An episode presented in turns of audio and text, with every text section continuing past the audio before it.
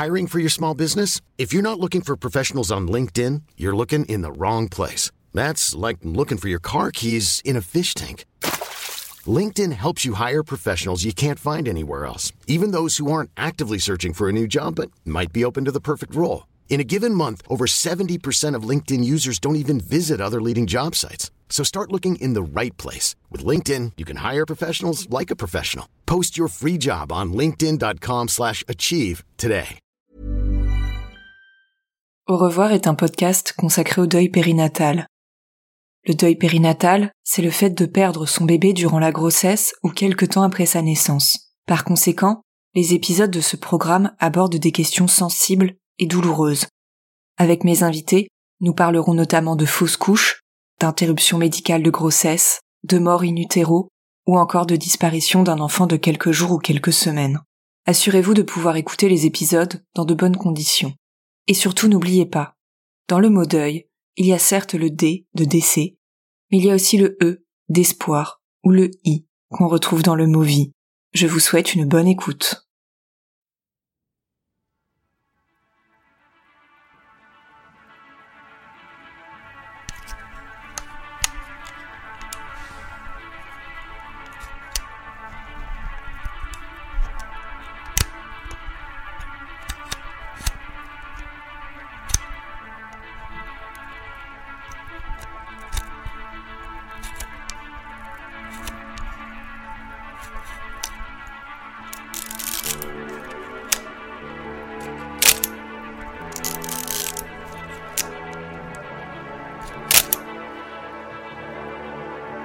Ce bruit que vous venez d'entendre, c'est celui de l'appareil argentique au moment où on prend une photo.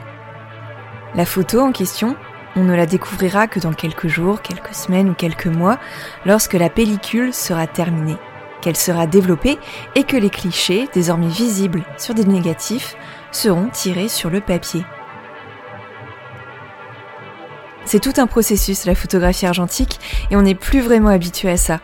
C'est un processus long, bien plus long qu'avec le numérique, et qui demande de la patience, mais aussi une certaine maîtrise technique en fonction de l'appareil que l'on utilise. On fait la mise au point, on vise et on appuie.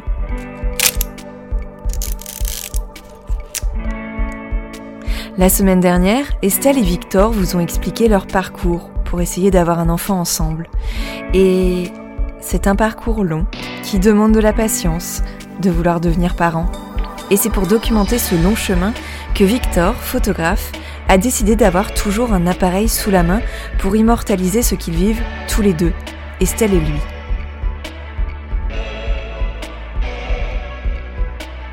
Estelle avait déjà fait une fausse couche en 2018 lorsque Victor lui propose, un an plus tard, au moment où une seconde grossesse débute à l'été 2019, de commencer à prendre des photos.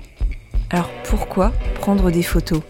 Eh bien pour passer le temps, pour prendre du recul sur ce qu'ils vivent, parce qu'ils savent que pour cette seconde grossesse, qui s'avère être en fait une grossesse extra-utérine, rien ne sera simple.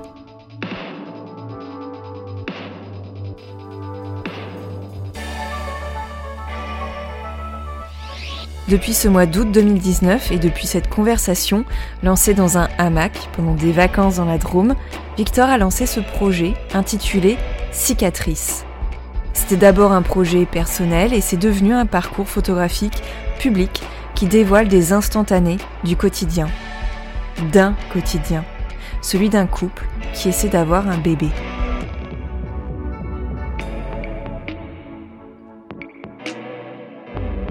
Parce que si l'important est de voir ce qui est invisible pour les autres, pour reprendre une citation du photographe Robert Frank que j'avais déjà cité dans la première partie de l'épisode, l'important c'est aussi de montrer ce que c'est, pour de vrai, le parcours pour essayer de devenir parent, la grossesse extra-utérine, la grossesse qui s'arrête, les règles qui reviennent alors qu'on espérait être enceinte et la culotte menstruelle tachée de sang. Ce que c'est aussi l'attente dans les couloirs de l'hôpital, les consultations en visio, les rendez-vous médicaux à la chaîne, les stimulations, les piqûres, les cachets à avaler, la fatigue, la lassitude, l'impuissance, l'espoir, l'amour, le quotidien d'un couple et la place d'un homme dans un protocole de PMA. Ce que c'est aussi le besoin de marcher, de prendre l'air, de respirer. Bref, ce que c'est d'espérer devenir parent. Le photographe, c'est celui qui voit et qui a ce superbe pouvoir, avec les images qu'il crée, de montrer ce qui est tapis dans la pénombre des vies intimes, dans la pénombre de la parentalité. Et c'est de ça dont nous allons parler aujourd'hui.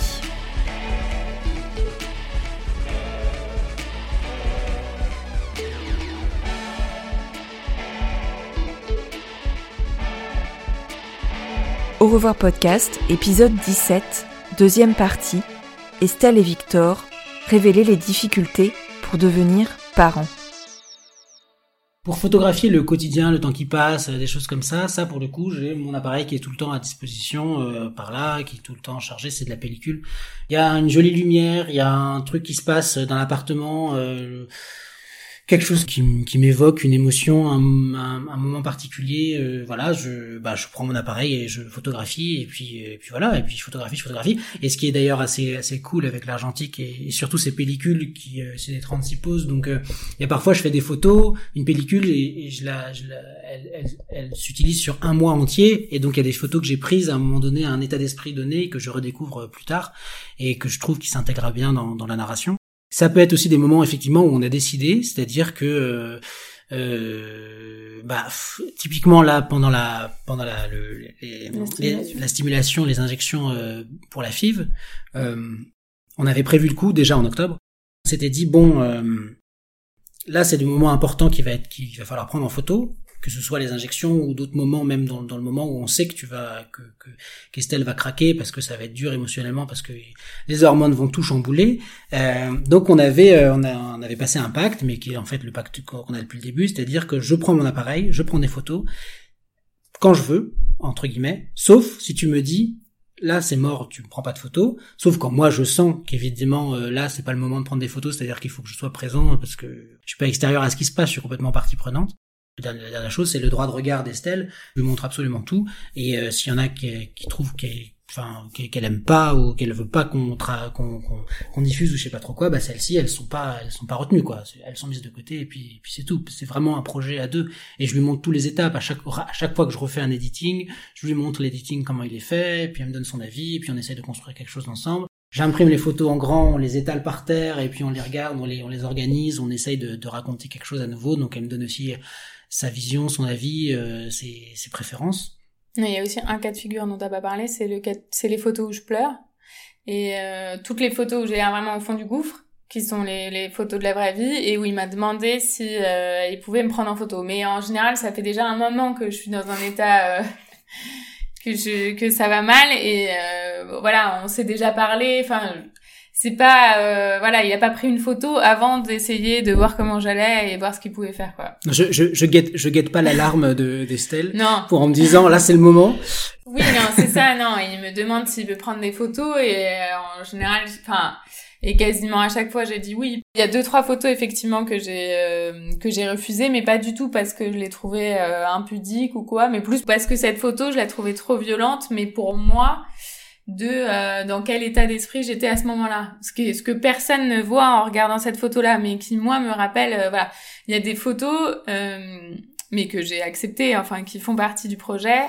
que je trouve pour moi très dur à regarder. Mais parce que je sais très bien à quoi elle me, parce qu'elle me replonge directement dans l'état d'esprit dans lequel j'étais à ce moment-là, de ce jour-là, etc. Et en même temps, il y a plein de photos que si on n'avait pas faites, j'aurais du mal à me dire aussi il y a quelque chose de concret aussi de ah on est passé par ces étapes là on a vécu ça et là c'est vrai que j'allais vraiment mal et là ça va vraiment mieux. C'est le point positif de, des photos. Ouais c'est vrai le jour de la ponction bah j'avais pris pour aller à, l'hôpital euh, je l'ai pris dès le matin à 7 heures du matin et voilà j'ai essayé de photographier un maximum de choses euh, sachant que bah après euh, après il y a des choses qui sont assez difficiles à prendre en photo enfin c'est un peu des challenges ne serait-ce que l'attente à l'hôpital le moment où on est seul pendant des heures en tant qu'homme.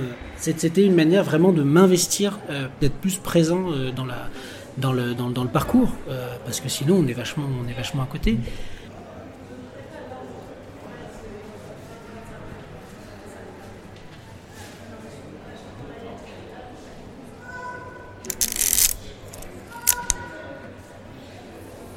faut bien se dire que pour les hommes qui sont moins fertiles, euh, il y a très peu de choses qui sont demandées euh, de participation euh, dans, la, dans, dans la PMA.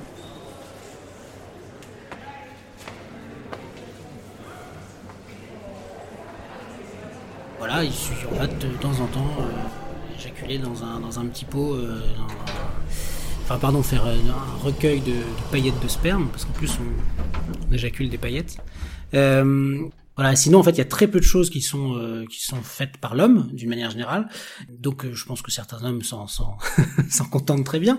Mais euh, mais c'est, je trouve ça moi, pour ma part, euh, très frustrant. Bah, alors, on fait ce qu'on peut, on, on soutient, on fait des choses ensemble, on se projette, on tout ça. Mais il y a plein de choses qu'on ne comprend pas, et il y a plein de choses qu'on pour lesquelles bah, on, on peut pas faire grand chose non plus. Quoi. Voilà. On peut pas euh, on peut pas prendre les injections à sa place, même si on aimerait bien, même si elle aimerait bien. En à la fait, place de la L'idée de documenter les photos, Mhm. non mais c'était que ils participent à tous les rendez-vous Et, voilà, et qu'ils viennent à tout. J'y arrivais, Mais mais tu y arrivais pas. J'y arrivais doucement, j'y arrivais doucement.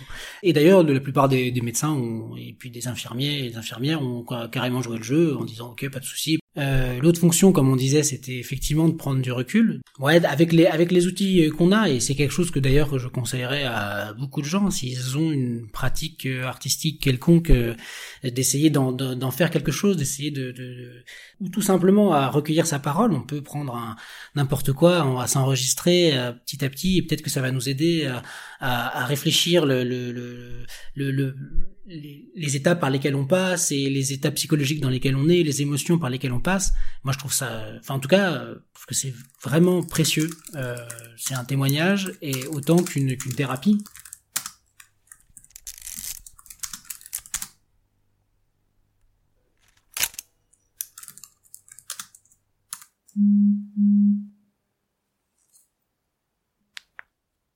Et surtout, quand je l'ai posté sur Instagram, il y a plein de gens qui sont venus me, me contacter, de personnes que je connaissais plus ou moins vaguement, euh, ou d'anciennes connaissances qui sont revenues vers moi, qui m'ont raconté des histoires euh, assez fortes euh, de, de deuil périnatal aussi, mais aussi de parcours PMA très compliqué. euh, voilà, plein de choses qui sont arrivées. Alors, petite précision, évidemment, euh, dans 100% des cas, c'était des femmes.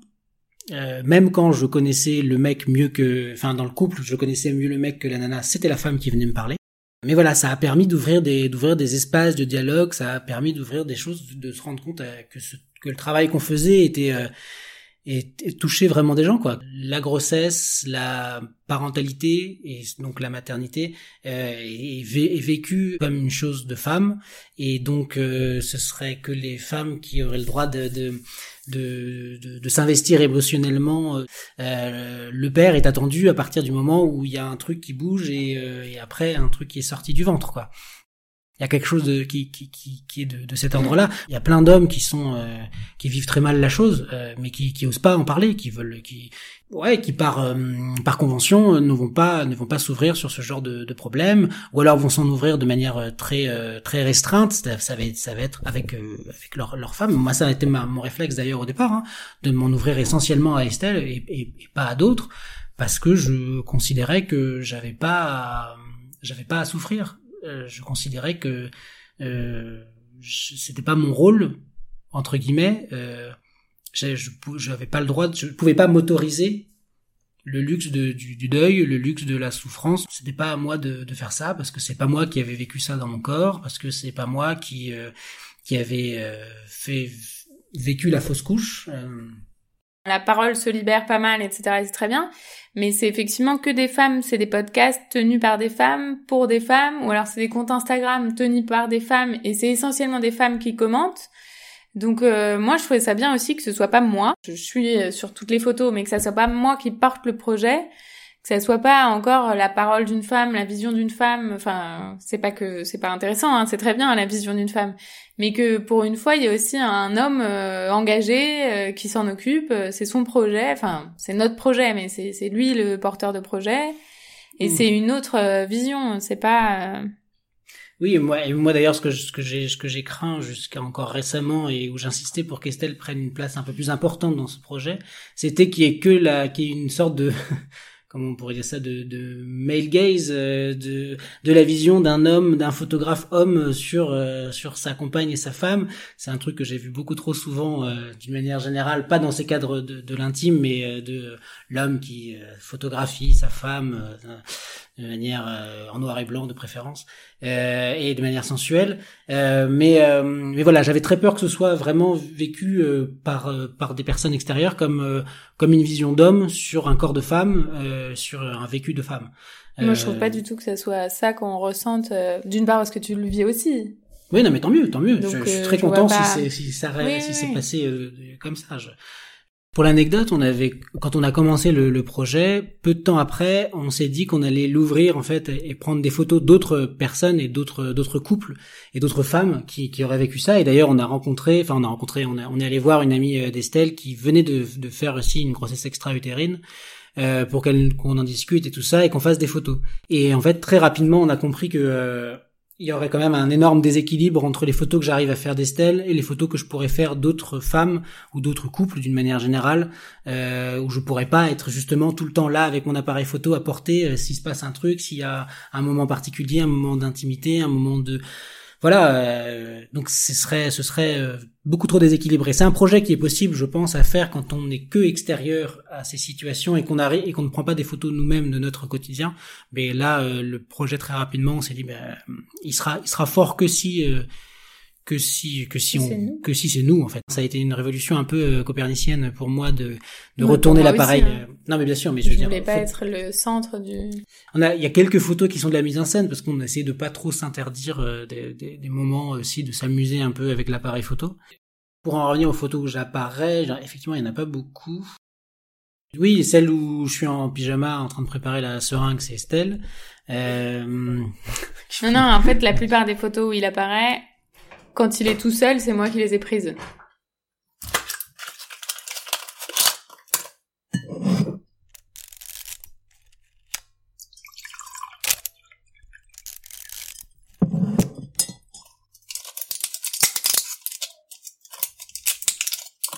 Les seules photos qui sont avec un retardataire, c'est celles où on est tous les deux. Ouais, ouais, complètement.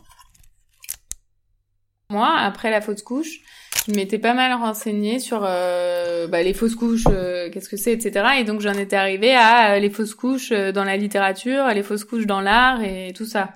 Et comme tout le monde a Frida Kahlo, parce qu'il y a que Frida Kahlo qui a représenté des fausses couches, et à me dire en fait il y a quand même aucune représentation, ça, ça n'existe pas, ou alors ça existe, enfin dans des films, mais c'est très peu évoqué. Enfin, je sais pas, je trouvais qu'il y avait quelque chose qui me manquait. Et c'est aussi pour ça que je trouvais ça bien le projet photo parce qu'à un moment donné, ça, j'ai bien aimé écouter des podcasts, euh, lire des témoignages, mais je trouvais qu'il manquait d'autres formes euh, de visuelles ou formes d'art où on voit quelque chose quoi, on voit autre chose. Et après, je suis pas du tout à l'aise avec mon image euh, dans l'absolu. J'aime pas mon ventre, il y a des cicatrices. Enfin, c'est pas des photos que j'ai envie d'afficher chez moi et c'est pas des photos qui me font nécessairement du bien, mais euh, je trouve qu'elles apportent quelque chose. Moi, je pense qu'à partir du moment où on acceptait de documenter ce qu'on vivait au quotidien, on acceptait de tout montrer, de, de tout montrer parce que c'est l'objectif, c'est de dire comment ça se passe réellement. Donc ça sert à rien de faire des photos glamour. Euh, de moi euh, en robe qui fait une injection à tout sourire en fait. C'est c'est pas ça la vraie vie. Donc euh, donc tout est montrable euh, avec quelques limites. C'est-à-dire que ça soit pas vulgaire euh, que ça soit pas je sais pas dégradant euh, intrusif. Après en vrai j'ai jamais dit non. J'ai jamais dit non parce que ça s'est pas posé parce que Victor aussi a pas fait de photos à des moments où ça se prêtait pas. Mais il y a aucune photo euh, qui moi me choque ou me dérange ou si après voilà il y a des photos où on voit des seins mais des seins on en voit partout donc euh, voilà à un moment donné bah voilà c'est les miens enfin bon je m'en fous euh, voilà qu'on voit euh, ma peau c'est pareil enfin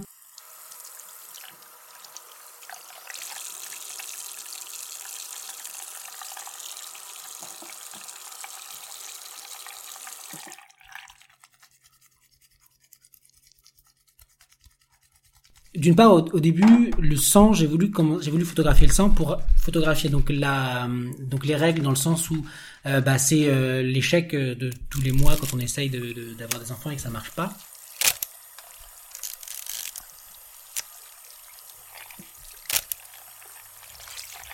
Donc c'est le, repère temporel, quoi. C'est vraiment tous les mois, bah ça revient. Ah, ça n'a pas marché, ça n'a pas marché. Parce que c'est vrai que dans ces moments-là, euh, j'allais récupérer Estelle à la petite cuillère euh, pendant pendant plusieurs jours euh, jusqu'à ce qu'on on essaie, on reprenne de l'espoir. C'est aussi une manière pour moi d'essayer de de reprendre en photo ce que j'ai pas pris en photo lors de la fausse couche. La, première, fausse couche. la première fausse couche, c'est celle que je ne prendrai jamais en photo. mais de toute façon, d'une manière générale, tout ce projet photo est aussi je sais pas quoi, un, un hommage à, à, cette, à cet enfant qu'on n'a pas eu.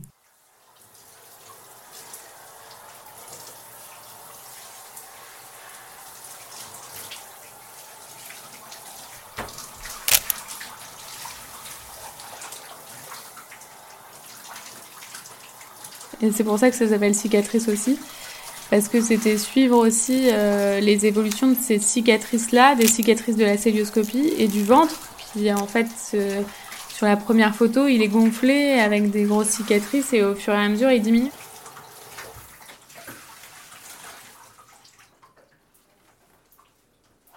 Dans quasiment toutes les photos, je suis pas maquillée, euh, je suis pas coiffée, euh, c'est au réveil. Les photos où je pleure, elles sont sans filtre.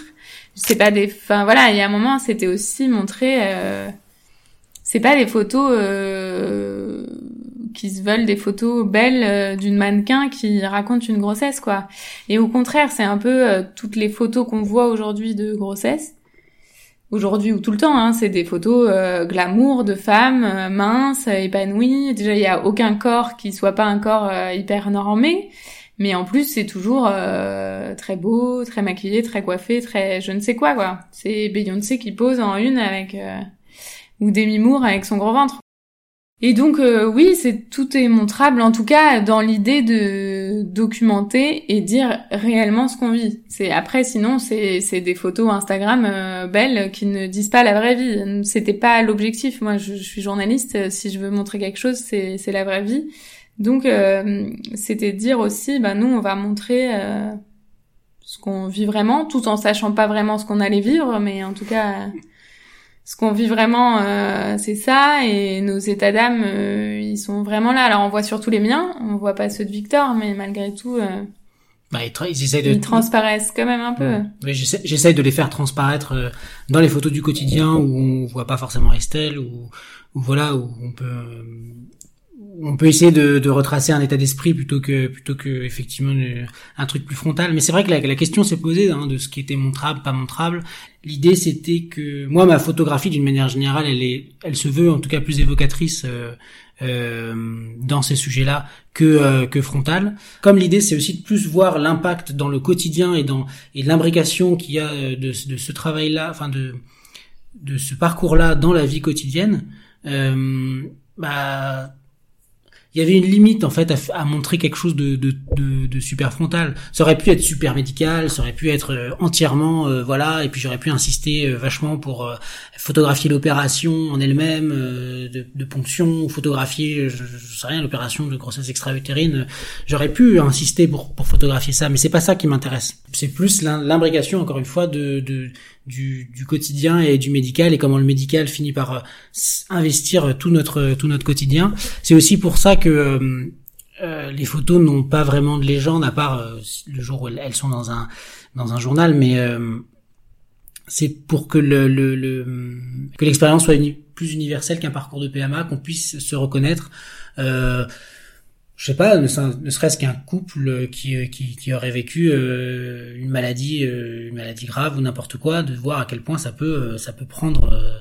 J'exagère, ce n'est pas une maladie grave la PMA, mais mais le... quand même l'attente d'un enfant, même des gens qui essayent quelques mois d'avoir un enfant où ça marche pas, enfin tu vois. Oui c'est ça, oui. qu'on peut qu'on peut s'identifier à plusieurs à plusieurs états sans avoir forcément le vécu précis de, de, de, de nous ce qu'on a vécu.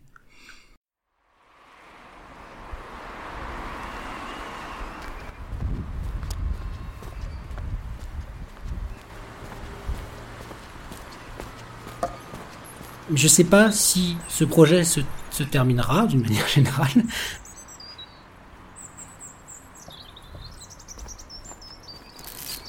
bah si euh, si Estelle tombe enceinte euh, et puis euh, on a un enfant jusqu'au bout, est-ce que je continuerai la photographie jusqu'à la naissance ou est-ce que peut-être que je changerai un truc, peut-être que je passerai en noir et blanc, peut-être je sais pas. Il y a plein de possibilités là-dessus, mais le plus important, enfin un truc très important pour nous dans ce travail, c'était et, et dans la diffusion de ce travail, c'était que ça se fasse maintenant, alors qu'il n'y ait pas de fin en soi. Dans le sens où dans la dans l'écrasante majorité de tous les tous les, les trucs qu'on a pu voir euh, c'est euh, qu'il y a une fin il y a une fin il y a une fin heureuse souvent on a souvent l'obsession de cette fin heureuse de que on a le droit de raconter son histoire une fois qu'il y a eu une fin heureuse on s'accorde de euh, et c'est d'ailleurs une obsession, euh, enfin une obsession. Ça a l'air d'être euh, un, prérequis pour beaucoup d'éditeurs ou pour beaucoup de, de, gens de la presse ou tout ça, qu'il y ait une sorte de fin heureuse à, à, ce genre de choses. On peut pas imaginer une fin non heureuse. Donc j'ai rarement vu des choses avec une fin non heureuse parce que je pense qu'il n'y a pas vraiment quand ça quand quand la personne n'arrive pas à avoir d'enfant, que le couple n'arrive pas à avoir d'enfant, je pense qu'il se projette dans autre chose, donc il n'y a pas vraiment de fin. Euh, et nous, on ne sait pas si on aura un enfant à la fin, tu vois, on n'en sait rien. Et, et, et au fond, euh, et c'est pas la question. En et au fond, c'est pas la question de ce, ce, ce projet. La question n'est pas de savoir s'il y aura une fin. Peut-être qu'on l'arrêtera maintenant et qu'on laissera le, le spectateur en suspens. Non, mais euh, parce que qu'on ait un enfant ou pas, on sera passé par tout ça. Après, ce qui était important pour nous, effectivement, c'est que ça soit publié alors qu'on n'a pas de fin, parce que euh, les, les seuls témoignages qu'on a lus ou qu'on a vus, c'était effectivement des gens où à la fin il y avait un bébé, et c'est ce que tout le monde nous racontait de. Mais à la fin de tout ça, vous aurez un enfant. Et moi, je voulais surtout pas qu'il y ait une photo euh, de bébé rose et joufflu qui efface tout le reste et qui fasse ah bah oui, bah oui, c'est vrai, vous avez vécu des trucs, mais ah là là, regardez ce bel enfant, vraiment, vous avez le plus bel enfant du monde. Mais c'est pas, voilà, c'est en fait quelque part, ça écrase tellement le reste de l'histoire que c'était important qu'il n'y ait pas ça et que les gens puissent pas s'arrêter. Mais c'est une question qu'on nous a posée hein, quand ça a été publié, de pourquoi vous le publiez maintenant bah, on le publie maintenant parce que parce que l'histoire est en cours et qu'en fait pour beaucoup de gens, pour beaucoup de couples, euh, l'histoire est en cours. Il y a quand même des mois, des années où il se passe des choses et où on a le droit d'exister aussi et d'avoir la parole aussi quoi. Déjà que t'as pas la place euh, quand quand tu fais une fausse couche, tu n'as pas de place pour exister parce que quelque part ça n'existe pas publiquement, mais en plus tu peux pas le raconter tant que t'as pas un enfant dans les bras quoi. Parce qu'on a raconté euh, tout ça à un moment donné à la fille de Victor, on lui en a parlé avant que ce soit publié. Et elle nous a demandé si, euh, quand on aurait un bébé, si on avait un bébé, on lui raconterait. Et donc, euh, évidemment qu'on lui racontera qu'il y a eu des grossesses avant, parce que pour nous, elles ont existé et que, voilà, enfin tout ça existe et le fait d'en parler publiquement fera qu'on en parlera aussi euh, dans notre intimité parce que ça va durer. Et quelque part, peut-être euh, dans 15 ans, ça existera toujours euh, pour nous, quoi.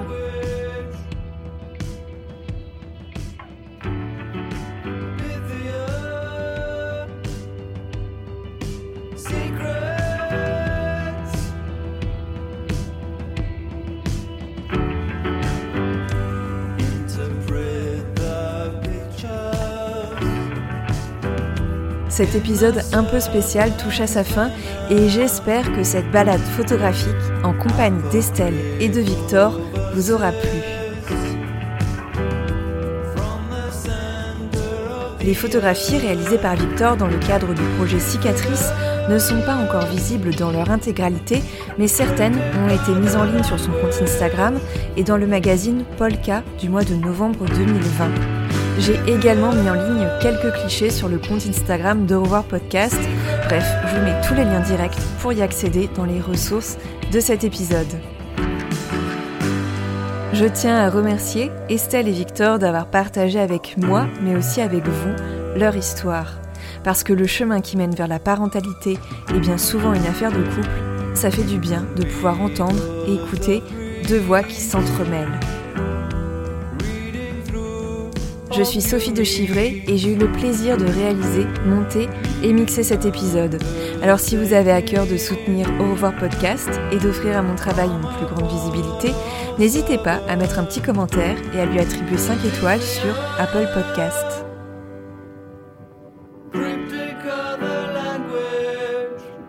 Je vous remercie pour votre écoute et vos retours de plus en plus nombreux. En attendant le prochain épisode, je vous donne rendez-vous sur les réseaux sociaux et notamment sur le compte Instagram au revoir.podcast pour découvrir du contenu supplémentaire, lever le voile sur le deuil périnatal. Je vous dis à très bientôt.